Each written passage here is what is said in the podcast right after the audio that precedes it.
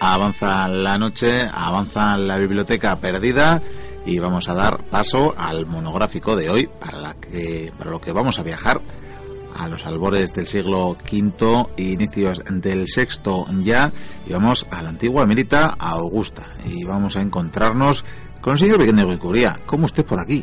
Aquí estoy, Miquel. ¿Ves, ves qué, qué bien vestido voy? Soy el guardia del rey.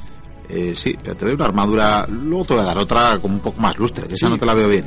Cutrecilla, que no me llegan las pesetas. Ya va a ser, va a ser eso. eso que aquí aún no había pesetas, pero Eso bueno. te iba, sí, eso sí. te iba a decir, ¿no? Maravedís o algo así, no sé. Bueno, Aquí había mucho trueque en aquella época, ¿eh? Sí, se llevaba más, ¿no? Pero, pero qué hermoso palacio este de, de Mérida, ¿eh? Bueno, es, es hermoso, es hermoso ciertamente. Y por fin además hemos cambiado de residencia, que estos godos a veces ya les cuesta. Sí, la verdad es que en la aventura que vamos a, a experimentar esta noche vamos a ver cómo la capital del Reino Godo va a tener dos viajecitos. Va a cambiar dos veces. Vamos a cambiar, sí. Y bueno, ya lo estamos contando. Vamos a seguir narrando las peripecias de la estirpe goda, de esos eh, que escribieron los eh, inicios de la Edad Media de la vieja Hispania.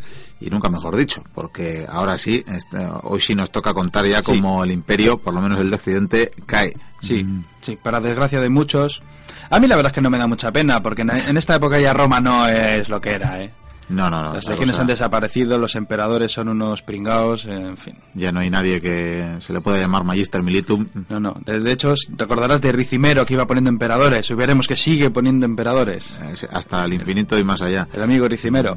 He pensado para esta noche contar, seguir contando la historia de, de esta saga de los godos, de la mano de, en este caso, cinco reyes godos. Cinco, nada más y nada menos. Sí, porque algunos no pintan mucho en la historia, están O sea, por estar. En plan sigerico de estos que pasaron por ahí, ¿no? Sí, lo que pasa que hoy veremos cómo empiezan a surgir nuevos monarcas que la verdad es que importan mucho. Importan mucho porque de hecho algunos de ellos se convierten en personajes eh, principales para esta historia, para este inicio de la Edad Media, personajes tremendos. Trascendentales, ¿no? Para sí, trascendentales, no me salía la palabra. Y si te parece bien, vamos a empezar con el que toca, que es el señor Eurico. Este es hijo de Teodorico, ¿no? Si la mente no Sí, el pequeño, el pequeño. pequeñín. Sí, sí. Porque recordamos que, bueno, tuvimos a... Eran cuatro hijos al final y, bueno, Federico como murió en batalla, pues bueno, nos queda Eurico que, sin más no recuerdo, pues se cargó a su hermano. Bueno, pero juegos infantiles, eh, Sí, estas sí. cosas que pasan, pequeñas rencillas familiares. Pequeñas rencillas, sí. Bueno, pues en el caso de Eurico, este, este hombre llegó al poder en el año 466 y no está nada mal. Gobernó 18 años. Está muy bien, Está para muy ser bien, un ¿eh? rey godo, desde luego está más que bien. Sí, solo hay un problemilla, que cuando llegó al poder tenía 46 años. Estaba ya madurito. Sí, pero bueno, eh, el tipo la verdad es que se va a defender bastante bien. Porque aquí ya eh, la historia de los godos, a ver, ya recordamos que ya llegan a tener un, reino mm, donde vivir. El reino es gran parte de la península ibérica. eh, y luego también tenemos ese reino de Tolosa, que está al norte de los Pirineos. En general tiene un buen pedazo de lo que viene siendo la antigua Galia. Y los godos son los que mandan. Es evidente que es la, la potencia hegemónica del momento, por lo menos en Europa. Y mientras tanto, ¿qué es lo que pasa en Roma? Pues lo que te he dicho hace un momento, que Ricimero pues sigue poniendo emperadores títeres hasta que se muere en el 472. De hecho, en este periodo hay una cantidad tremenda de emperadores que se van poniendo, se van asesinando. No, que no daba tiempo a acuñar monedas, ¿no? Con la figie de cada uno. Es que así no se puede mantener un imperio. No, no, evidentemente no se puede. Es- Esto está muy mal. De- hecho, Eurico mismo no reconoció a casi ningún emperador, salvo algunas excepciones. O sea que ya sabe que por lo visto eh, había importancia en que el rey de los godos pues diera su aprobación o no. Sí, porque de algún modo ya con sus manes, con sus más, sus menos, desde inicios de siglo, desde el 418 más o menos, andaban federados realmente. Sí, pero ya no son federados, ya es un reino. De hecho, es, el- es que son más poderosos que los propios romanos. Porque Sí, sí, que, que- sí, que sí. Roma no, no- no es nada. Y de hecho, fíjate, si no es nada, que ocurre un hecho trascendental en el año 476 antes, perdón, después de Cristo. Por fin, es el momento. Por fin, es el momento. Aquí se acabó todo, ya. Eh, Vino la oscuridad. Nuestros oyentes no saben que no porque celebremos el fin del Imperio Romano, el de Occidente, por supuesto. Ya sabemos que Bizancio siguió lo suyo. Es que tenemos una querencia por, por Odoacro. Odoacro, el gran Odoacro. El erudo, erulo Odoacro. Sí, bueno, vamos a decir. Algún día contaremos. Era de origen uno y estas cosas también, ¿no? Es más sencillo, pero. Sí, el, erulo, bueno, bárbaro. Erulo, erulo, creo que erulo, sí, Llevaba pantalones. Con esto ya fatal. Y habría bigotes y todo. Era general romano, por cierto. Sí, sí, fue general romano. Pero bueno, vamos a decir que fue el que provocó casi casi la caída del imperio, por lo menos en el final, el que destituyó al último emperador, que además se llamó como uno de los fundadores de Roma, sí, curiosamente. gusto, pero es que es, la tradición. Cada vez que nombras a, a, un rey o a un, en este caso, un emperador, le pones el mismo nombre que el primero de la dinastía, se va todo a hacer puñetas. Pues algún día lo tendré que contar la lista de, en serio, de reinos que en cuanto nacía el niño y le ponían el mismo nombre que el fundador, se iba al garete. Pues mira que duraron unos cuantos siglos, ¿eh? Menos sí, mal. Sí, sí, menos, mal. que sí. Por suerte, para el mundo civilizado seguirá existiendo Bizancio. Eso sí. La Roma Oriental, que por suerte aguantará mil añitos más. Mil años más de nada. Sí. Bueno, de hecho, oficialmente, aunque esto ya tampoco vamos a profundizar demasiado, pero en principio, al no reconocer a, Rómulo y en estos eh, dires y diretes, hmm. eh, realmente eh, llega a pedirle Odoacro al emperador bizantino que, le designe, ¿no? Como, como duque de Italia o algo así. Y en teoría, el regente sería ya el de Bizancio, aunque claro, va, a tener una regencia sobre la nada, ¿no? Sobre el caos cada vez más caótico. Pero ya veremos que este Odoacro es un chorraperada, o sea, así, tal cual te lo digo, y ya verás porque, ah, bueno, ante todo, eh, Rómulo Augusto, por cierto, era un niño. O sea, es que nadie quería ser emperador. De hecho, eh, creo que al padre de Rómulo le dieron la oportunidad y dijo, no, no, no, ya le ponemos al niño, es, que no quiere morir. Es para completar la simbología, ¿no? Rómulo y Remo ahí mamando de esa loba, pues tenía que ser un niño, el último Rómulo. Sí, es increíble. Siguiendo con la historia de Eurico, bueno, pues viendo la situación que está todo mal, como siempre, es el inicio de la Edad Media. Por cierto, este año 476 para los historiadores es el comienzo de la Edad Media. Precisamente por esa caída del Imperio Occidental. Y te lo preguntaré, ¿cuándo acaba esa Edad Media? Con la caída de la Segunda Roma de Bizancio en el año 1453. Mm, bueno, hay, diferentes teorías. Para mí es 1492, que es el descubrimiento de América. Eso te iba a decir, hay diferentes teorías y hay quien realmente valora ese 1492. Sí. El caso es que Eurico, ¿qué hace? Pues se pone a hacer campañas militares por, bueno, por Hispania, por ejemplo. De hecho, eh, ya actúan independientemente a Roma, como bien hemos dicho, y llegan a tomar posiciones. Eh, la, la, verdad es que conquistan León, Zaragoza, Pamplona, Palencia, se hacen muy fuertes y los suevos se quedan aislados, se quedan atrapados en la zona de Galicia, un pedazo de León, Zamora y Salamanca y el norte de Portugal. Y se convierten en vasallos. Son ya vasallos de los godos y bueno, de momento se van a mantener ahí durante un buen tiempo.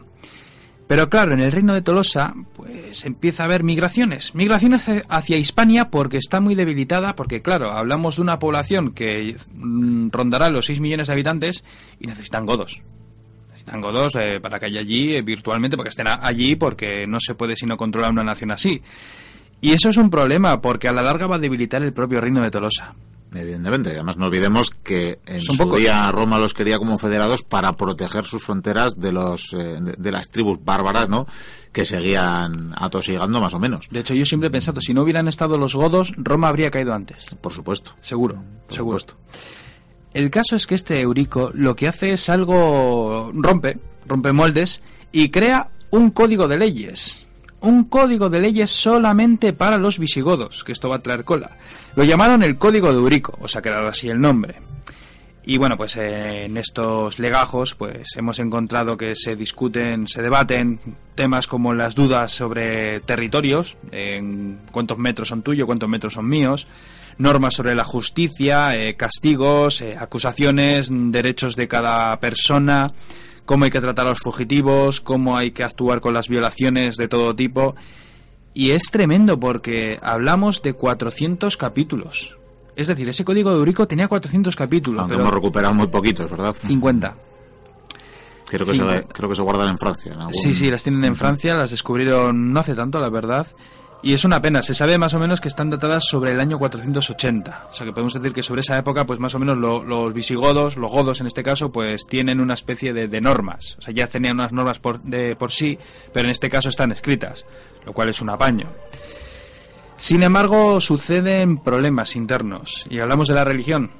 Llega la Edad Media. el- Sí, creo que este hombre era un fanático arriano, ¿no? Sí, como la mayoría de los reyes godos que van a seguir eh, a su paso.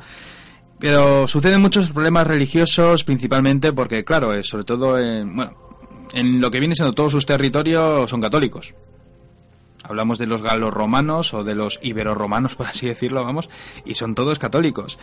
Y estos arrianos, pues, no se andan con chiquitas y de hecho cada vez, eh, incluso hay una persecución de curas, cada vez hay menos curas, no se nombran obispos y esto, la, la plebe, el pueblo, pues incluso la nobleza, Que de hecho, la, no, la nobleza autóctona lo ve mal. durante los primeros siglos de implantación eh, es probablemente una de las principales causas de, de que no termine de, de reconocer el pueblo eh, a, a esos eh, mandatarios, ¿no? Porque entre otras cosas tienen una religión diferente Claro. y en algunos casos como Eurico pues incluso reprimen a, a la suya propia. Sí, sí, y luego va a ser, este, cas- este tema va a ser muy negativo para la historia de los godos, como ya veremos más adelante.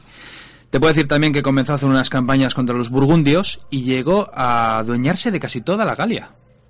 O sea que fue el momento de mayor Expansión, apogeo, ¿no? expansión, si los godos eran tremendos. O sea, llegaron hasta Britania prácticamente. Bueno, no, no no creo que se subieran a los barcos, ya sabes lo que pasa cuando un godo se sube a un barco, que se hunde. Pero bueno, el caso es que... Esto primicia, Miquel. Eurico no es asesinado, ¿Qué ni muere en batalla. No, no, este se muere de viejo. ¿Qué? Y que sí, que sí, que sí. ¿Qué? Cuando ya sentía que se estaba muriendo, ya se veía muy mayor, pues nada, eh, se tumbó en la cama y solicitó que llegaran, que viniesen los nobles y les dijo que le gustaría mucho que le sucediera a Larico, que era su hijo mayor.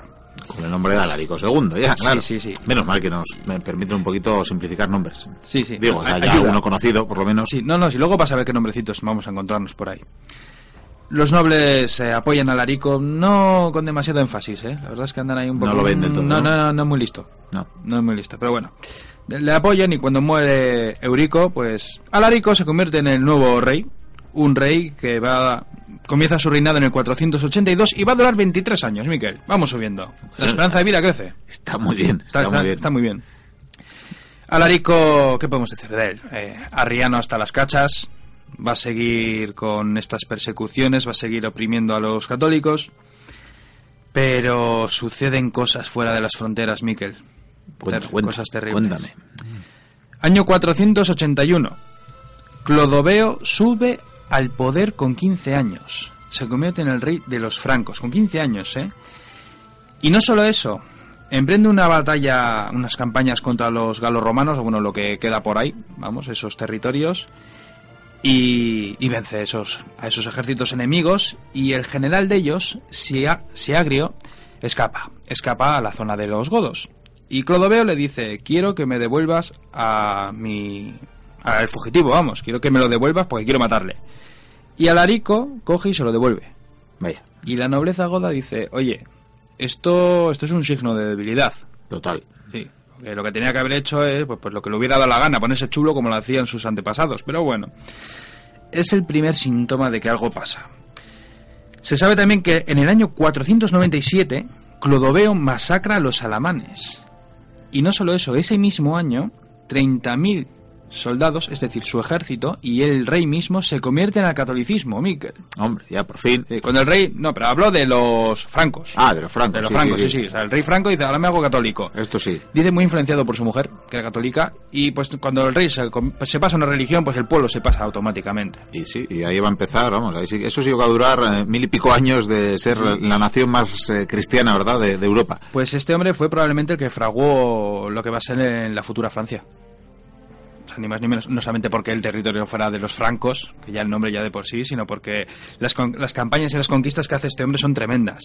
Te voy a decir algo más. En ese mismo año, en el año 497, Teodorico se convierte en rey de Italia. ¿Y de qué Teodorico? Si Teodorico ha muerto, no, no. Hablamos de Teodorico, el rey de los ostrogodos. Ah, esto es un primo, vamos. Los, los primos lejanos Los primos, ostrogodos. primos. que encima también fueron derrotados en los campos catalónicos. Los ostros, digo, los otros. Sí, sí, los otros, los otros ostrogodos. Esos. Pues resulta que los ostrogodos van haciéndose fuertes y Teodorico eh, lucha contra Odoacro en Rávena, que era la capital de Italia. En aquellos tiempos ya no era Roma, ya ves tú. Es que bueno, llevaba mucho tiempo siendo la capital administrativa y donde se refugiaban los emperadores. Así, en fin, así va, así va todo. Así nos va, así. Teodorico vence a Odoacro y, bueno, se convierte en el rey de Italia. Incluso el emperador bizantino más adelante le otorga el manto púrpura. Dice, puede ser emperador. Nunca quiso ser emperador. Pero lo impresionante de este personaje es que Teodorico es un genio. Es un tipo muy inteligente, un gran rey, todo el mundo le quiere, permite que cada uno adore al dios que le dé la gana, como si quieres tener un tótem en tu casa. Eso es muy inteligente. Sí, desde luego. Pero también, mira, ¿a dónde va? Fíjate a dónde va a llegar la inteligencia de este señor. Se casa con la hermana de Clodoveo, el rey de los francos, con lo cual ya consigue una alianza.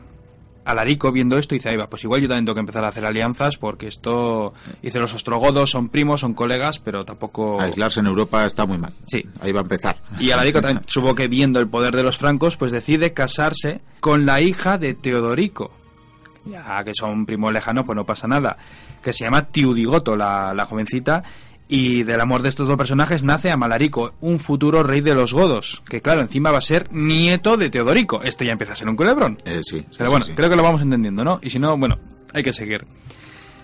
Más cosas sobre Alarico, pues comenzó a hacer nuevas reformas sobre las leyes, le llamaron la Lex Romana Visigotorum, se puede decir que eran apéndices, más datos, más apuntes sobre las anteriores leyes que ya había puesto Eurico, pero comete un error, comete un error Alarico. Clodoveo ni corto ni perezoso dice, esta es la mía, ya está bien, coge a sus 35, a sus 30.000 francos y va a luchar contra los godos. Y esto es tremendo, ¿sabes por qué? Porque los territorios de los godos hemos dicho que eran católicos. Y el ejército que viene del norte, el de los francos, son católicos. Y les ven como libertadores. Evidentemente, es lo que tiene la religión. Y es más, es que este Clodoveo es un genio porque dice a sus hombres, no quiero que arraséis nada. Entonces, claro, la gente con las manos abiertas, oh, eres el Salvador, eres el Mesías, podrían decir cualquier cosa. ¿sabes? Eso te facilita, por lo menos, la, la intendencia. Y la amistad, la amistad de las ciudades que se podían sublevar. Y bueno, eh, Alarico iba a recibir apoyo de los ostrogodos, de, de, Teodorico, pero esos refuerzos nunca llegan. Decide plantar batalla a los francos y los godos son derrotados. Una Espera. derrota tremenda en la batalla de Bovile, o Bovile, o Bouville, como se diga. Y no solo eso, Alarico muere en batalla. Pero ya hemos avanzado hasta 507, creo, ¿no? Sí, correcto. En el 507 muere en batalla y todo, todo está muy mal. Todo, fíjate si está mal la cosa. Que bueno, eh, a Alarico le prenden fuego, lo típico, la pira, con todos los reyes godos, hay que quemarle y pues nada, golpeando sus escudos, típico el rito que tenían los godos, pues nombran a Gesaleico como nuevo rey. Que Gesaleico al parecer era un hijo bastardo de Ala- de Alarico. Cosa que muchos nobles no lo veían bien. ¿Por qué? Pues porque Alarico ya tenía un hijo legítimo, que era Malarico. O sea, hay un problema, tiene cinco años. Eso. bueno, ya, le dejas. llega, ya le llegará tú. Sí. Bueno, Gesaleico te voy a decir que ese mismo año, al mismo día de la batalla, por lo visto, en el 507, fue coronado rey. Va a durar cuatro años. Volvemos ya... Volvemos a lo más habitual. Sí, volvemos a lo habitual. ¿Qué te puedo decir de este hombre? Pues que tiene que coger todo, todo lo que le queda, cruzar los Pirineos y quedarse aquí. Se queda en Barcino. ¿Por qué? O sea, bueno, Barcino, o sea, Barcelona se convierte en la capital del reino godo. ¿Por una razón? Pues porque los francos adueñan de todo. Queda una pequeña franja, la Septimania, que da, que da con el Mediterráneo, que por suerte eh, consiguen defenderla gracias a los ostrogodos, que al final Todorico, pues, bueno, envió refuerzos y consiguieron mantener ese territorio, un territorio que no iba a durar mucho tiempo. Y Jasaleico, pues, decide lamerse las heridas, eh, vamos a hacernos fuerte en Barcelona, vamos a reorganizarnos, porque quizás los francos quieran avanzar sobre los Pirineos. Y bueno, pues, eh, ¿qué te voy a decir? Cada vez hay más disputas religiosas. En, en la península ibérica, en Hispania, la cosa sigue yendo muy mal. Cada vez la gente está más cabreada. Y claro, pues llega un momento en que Teodorico le dice: Gesaleico, vete. Vete porque quiero que el rey sea mi hijo, a- o sea, perdón, mi nieto Amalarico. Dudas sí, dudas no. Dice: No, no, no, yo quiero seguir siendo rey. Y que Gesaleico ya se enfada porque encima este tío pues no es que sea muy listo tampoco, la verdad es que gobierna bastante mal y eh, manda un ejército. De hecho, hay nobles godos que le apoyan, combaten en- a las afueras de Barcelona y, bueno, pues Gesaleico pierde la batalla. Huye a África, intenta reagruparse, intenta conseguir aliados, vuelve a la península ibérica. Nada, los ostrogodos le derrotan y le matan. Bueno, yo voy a discrepar en cuanto a su derrota. ¿Por qué? Porque consiguió ir a África y volver. Quiero decir, montó dos veces en barco por lo menos y no se hundió. Es verdad, es verdad. No, Mira, le vamos a poner el mote del navegante. Es todo, es todo un triunfo por su parte para ser godo. Eh. Está claro. Y entonces, estamos en el año 511, pues llega un momento en que Teodorico dice, bueno, ahora va a ser ya Malarico el nuevo rey. Que ya De- de de es hora. oficial, cuando menos. Este va a gobernar 20 años. Ahora también te digo una cosa. Mm, gobernar, gobernar, gober- gobierna 5. Y te voy a decir por qué. Pues porque Teodorico dice, mira, mientras tú eres un chaval, voy a ser más o menos el regente de los godos, por así decirlo. De hecho, voy a enviarte consejeros, voy a enviarte generales, voy a enviarte todo tipo de sabios para que te instruyan y para que te enseñen a gobernar el país. Y vamos, o sea, el gobierno de Teodorico con esos regentes es tremendo. O sea, la verdad es que eh, todo mejora. Mm, ¿Qué te podría decir? O sea, se conceden permisos para concilios religiosos católicos. Hombre, ya por- Eh, hay sí. aperturista es. Sí, ya se empiezan a dar la mano. En lo Sí, sí. al menos. Sí. Eh, y la cosa va bien, la gente empieza a ver con buenos ojos ya a los godos, sobre todo a los, a los ostrogodos, esa influencia ostrogoda, la verdad es que viene muy bien para la península ibérica, están contentos, pero esto es tremendo, eh. Amalarico es un niño mimado, O sea, mu- muchos cuidaditos, ¿no? Mm. muy mimado, sí, eh, yo quiero esto, quiero esto, cómprame, cómprame, lo típico, ¿no? Un niño pequeño, incluso cuando se va haciendo grande. Lo que pasa que esto, algunos piensan que Teodorico eh, como que se las ingenió para que Amalarico fuera un niño mimado, para que fuera una especie de títere. Ya. Es algo, un gesto bastante inteligente. Y de hecho llega un momento en que envía a, a Teudis, un general ostrogodo, para que guíe los pasos de, Amalarico y, y sea su general, por así decirlo. Un general tremendo, la verdad. Y esta historia es tremenda, porque en el año 526 muere Teodorico. Y Amalarico, que ya estaba en plan, a ver cuándo me deja ser rey, llevo esperando, esperando, esperando, pues por fin ya, cuando ya se muere Teodorico, dice, ya puedo gobernar, ya puedo ser un gran rey, ha llegado mi momento, quiero la gloria, quiero todo, quiero un mundo.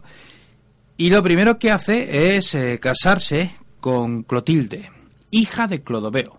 Franco, vamos. Sí, sí, sí. O sea, que consigue una especie de, de alianza. Que bueno, Clodoveo ya ha muerto y esta, pues, es hermana del nuevo rey de los francos, que es Childelberto. O sea, vamos ya. Sí, sí. vamos, amigo toda la vida. Childelberto, buah. Este sí, este sí, era otra cosa.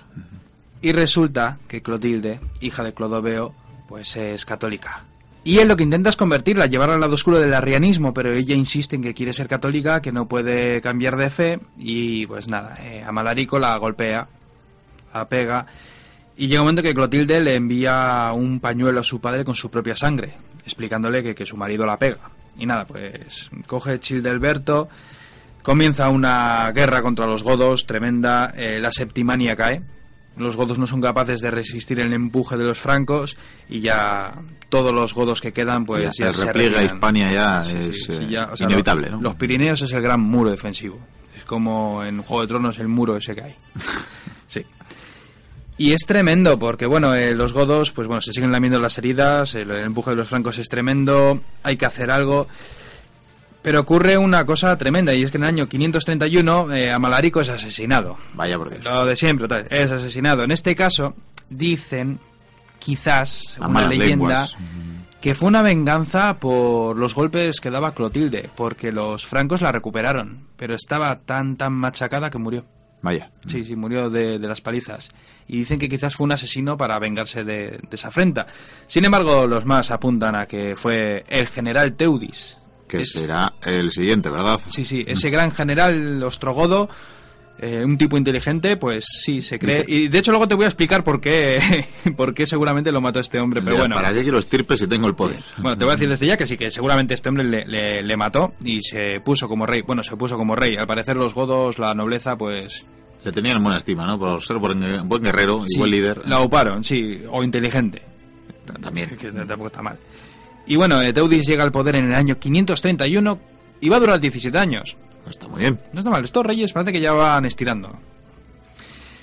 Como bien he dicho, es el primer rey ostrogodo de los visigodos, una cosa curiosa, pero este tipo la verdad es que llama mucho la atención porque lo primero que hace es casarse con una con una íbera, con una autóctona, con una hispana, Eso sí que es una novedad. noble, católica.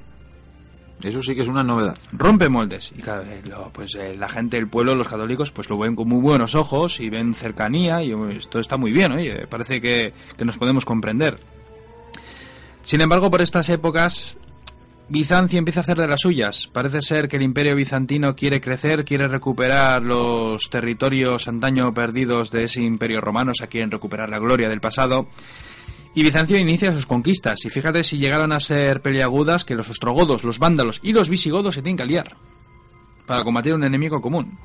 Tremendo esto. Sí, si mal no recuerdo, atacan por mar, ¿no? Varias costas de Italia y la propia Hispania para recuperar ter- territorios. Sí, de hecho, lo, Teudis, in- inteligente como es, intenta tomar Ceuta para poder hacer una especie de, de bloqueo y tener un- una especie de cabeza de puente para invadir África. Sí, es una cabeza de puente, eh, incluso la inversa. Pero Sí, bueno, sí, quedan sí, unos siglos. pero eso aún nos queda. Aún nos falta 200 añitos. No lo consigue. No consigue tomar Ceuta. Y es un momento tremendo porque en estas fechas los francos que tienen hambre por conquistar nuevos territorios pues deciden traspasar los Pirineos. Y claro, los godos que, como bien hemos estado viendo, de la fortaleza que tenían en el pasado, ahora la verdad es que están bastante debilitados. Ya no es lo que era Por lo menos territorialmente. y militarmente. La verdad es que militarmente. De hecho, se sabe que Alarico llegó a hacer una leva forzosa entre los habitantes autóctonos, entre los católicos, para poder tener un ejército más grande. Y eso es algo tremendo, porque en un principio los godos no daban armas. Solamente luchaban ellos. Eran muy suyos. De hecho, ni siquiera se mezclaban con la población. O eso decían, porque luego vaya usted a saber. Comienzan las hostilidades y los francos la verdad es que entran a sangre y fuego, eh, llegan a tomar la ciudad de Pamplona y llegan a asediar Zaragoza. O sea, parece que el norte de la península ibérica va a caer. Zaragoza resiste durante un montón de días, pero Teudis tiene un as en la manga y se llama Teudiselo. Teudiselo es un general también de origen ostrogodo. De- Primo suyo algo. Sí, el nombre. es que eh, esto de los nombres es, tre- es tremendo. Pero seguramente fue uno de estos regentes o compañeros que envió el propio Teodorico de Roma, no vamos a volver locos. El grande. Ahí. Y sí, y Teodiselo es inteligente, es un genio inteligente, y por lo visto lo que hace es rodear el ejército franco y bloquear los pasos pineraicos. ¿Qué ocurre? Los francos mm, están asediando mientras que tienen un enemigo en la espalda y encima la- los caminos están bloqueados. Y decide levantar el asedio y a costa de bastantes bajas consiguen regresar a- al territorio franco. Es una gran victoria, los godos han vencido casi sin bajas, han derrotado un ejército tremendo y todo es gozo y alegría, todo el mundo lo celebra. Y bueno, Teudiselo, pues se van a quedar con su nombre. Dicen, este. Este promete. Sí, este chico promete. Más reformas de Teudis. Los obispos se van incorporando a la sociedad dominante. No. Mira, eso, eso, eso, eh, será de lo poquito que conservamos a día de hoy. Sí, sí, hombre, en, esto, en estos tiempos fue importante, porque sobre todo la gente, el populacho, pues lo veía con muy buenos ojos. Ten en cuenta que la religión en la Edad Media fue algo tremendo. También te voy a decir que formó la ley de costes eh, judiciales. Esto ocurrió en el año en el año 546, un 21 de noviembre, tengo la fecha y todo. Y es un texto jurídico, o sea, se podría decir que es como lo que construyó Sigerico, pero mucho más extenso, pero con una gran diferencia. No está hecho solamente para los godos, está hecho para todos los vasallos, o sea, todas las personas en general que vivan dentro del territorio godo, es decir, todos los que viven en la península ibérica, lo cual el pueblo lo celebra. Por fin tienen ya un- Leyes.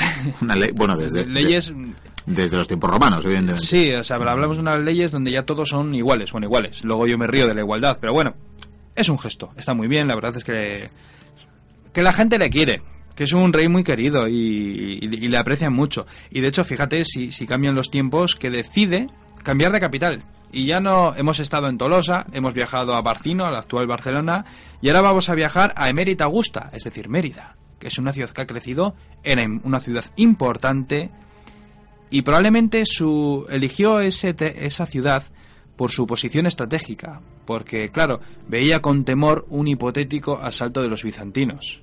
Entonces era mejor mantener allí su, su campo de operaciones, por así decirlo, para enterarse antes de las cosas. Como bien te he dicho, todo el mundo es feliz, eh, la capital crece. Por cierto, empieza a crecer también una ciudad que se va a convertir en un lugar muy importante que es Toledo. Sevilla también crece, la cosa va muy bien, la verdad es que hay prosperidad.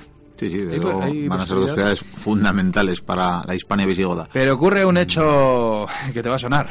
En este caso no hay hermanos, pero te va a sonar mucho. No me digas que la asesinan también. Sí, por- pero, pero te lo voy a relatar bien. Relata, relátame. Al parecer, cuando estaba con su guardia, bueno, no sé, paseando o estaba en la corte o vaya usted a saber, pues resulta que de repente uno de los guardias como que le entró el baile de San Vito. Una cosa, parecía que se había vuelto loco, se movía raro, gestos, se rascaba la cabeza. ¿Qué, qué le pasa a este señor? ¿Qué, qué- ¿Pero qué te pasa? Se acercaron todos, el rey mirando en plan patidifuso, ¿qué le pasa a este soldado? Y en una de estas el soldado sacó una daga, un puñal o lo que tuviera a mano y acabó con la vida del rey. Vaya. Sí, al parecer, aunque todo el mundo le quería, algunos no le querían. Seguramente algunos nobles. Quizás eh, arrianos, hasta la médula. O, o quizás algún alguno de la casta sacerdotal ya eh, que estaban empezando a auparse, ¿no? Mm. Sí. Loco, loco no creo que estuviera. Pero hay un... Esto es leyenda, pero está chulo.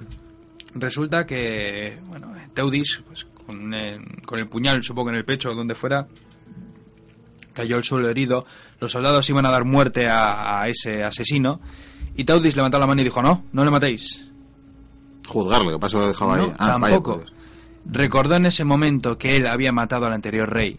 Y, dijo, es- y pensó, supongo que pensaría para sí mismo, y dice, "Claro, es normal, que a hierro mata, a hierro muere. Si yo he matado al anterior rey para convertirme yo en rey, pues no lo veía mal. Y es más, antes de morir, dijo que le perdonaba al asesino. Mira qué bien. Qué, qué- qué- qué bonito, qué bonito. Hombre, eh, sí, para esto es un poco leyenda, yo creo. Pero... Eh, sí, sí, eh, es, es leyenda. Y yo creo que aquí podríamos acabar la historia. Solo te diré que el siguiente rey será Teudiselo, ese gran general.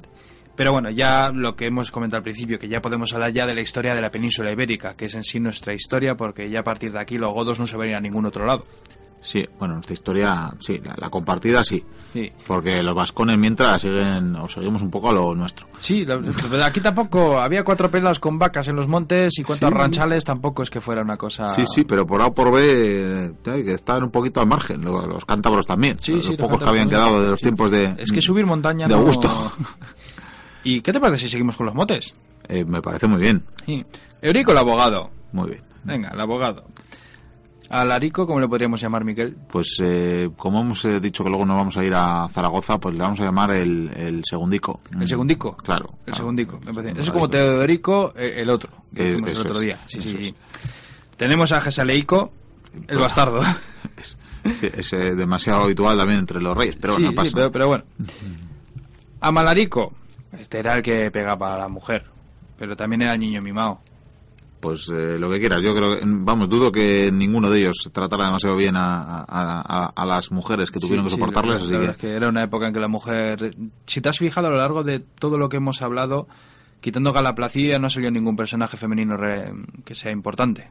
No, no, pero bueno, se lo he dicho, que seguro que en, en lo personal, en el terreno de convivencia, tenían que pasar eh, bastante peores que a día de hoy, que ya las pasan. Vale, A Malarico, el malvado. El malvado. El malvado, porque era muy malo. El malvado. no, hombre, llámale el malvadico. El malvadico, claro, perdón. Sí, sí, Estamos- sí. seguimos no vamos zaragozanos. a estropear. Y Teudis, el sabio. El sabio. Bien, bien, estamos de acuerdo. El sabio, yo creo que, que sí. Y bueno, pues la semana que viene o cuando tengamos ganas, pues seguiremos con la saga de los godos porque creo que ya hemos rozado casi casi la mitad. Bueno, no está mal, Sí, no está mal. Hay unos cuantos breves, Sí. también te digo. Ahí vamos a encontrarnos con guerras civiles. más Algunos vamos a tener que, que llamar el breve 2. O sea, vamos a tener el breve 3, el breve Sí, 4. el breve 4, sí, algún, alguna habrá. Y sobre todo nos vamos a encontrar con nombres raros. La saga de los breves, vamos a decir. Sí, sí, sí. Bueno, pues ya que hemos terminado por hoy, que además se nos echa el tiempo encima, pero ya que estamos por aquí, Sí. en, en estas cortes godas tan, eh, bueno, austeras, pero pero están bien, cálidas, eh, acogedoras, vamos Sí, a decirlo. para contar estos culebrones. Bien, vienen muy Sí. bien, bien, están, están al pelo. Bueno, pues mira, te decía al, al Viene el rey. viene el rey, sí, Viene por eso rey. te voy a dar esta armadura, que es mucho más, bueno, más lustrosa, Oh, oh. más, eh, más elegante, Sí, sí, sí. ¿verdad? Más brillante. Qué decorada, espera que me la ponga. Sí, sí, ah, que está bien. Bueno, eh, te te voy a decir que mm, creo que el chico este que me lo ha preparado le ha untado algo raro dentro. No sé, decía que era una grasa como para eh, darle más confort. Pica un poquito. Pica, ¿tú crees? Pic- pica. Ay, Bueno. que, tengo, que tengo que ir a filas. Sí, sí, ve, ve. Tengo que ve, recibir al al rey. Bien, ah, vemos como Vikendi se presta, se, pone en, pose, está ahí con su, con su lanza, qué maravilla, qué, porte, está rascándose demasiado, eso sí, voy a quedar un poco raro, pero Vikendi, por Dios, que, estás delante de un monarca, un poco de respeto, uy, uy, uy, cada vez más está, está dando vueltas, está dando vueltas, oye, yo la verdad creo que nos hemos transportado al, al 548, este año me suena, eh, en fin, Vikendi sigue dando vueltas, está, dando vueltas, en rota, eh, vamos, eh, hasta saltos mortales creo que hace, llega un momento ya que, impresionante, la verdad, y se acerca al rey, se acerca al rey, pues yo creo más por curiosidad que por otra cosa, y pero, pero pero ¿cómo sacas el puñal? Que no hagas eso, pero hoy, hoy, hoy le ha apuñalado, le ha apuñalado, mira que, el soldado loco al final resulta que fue Vikendi, pero qué manía tenemos de cambiar la historia. Bueno, me voy a ir porque creo que están ahora mismo apresionando y golpeando a Vikendi, así que la voy a a su suerte, porque ya sabemos, lo hemos dicho antes, que no, no mataron al asesino. A ver si es verdad.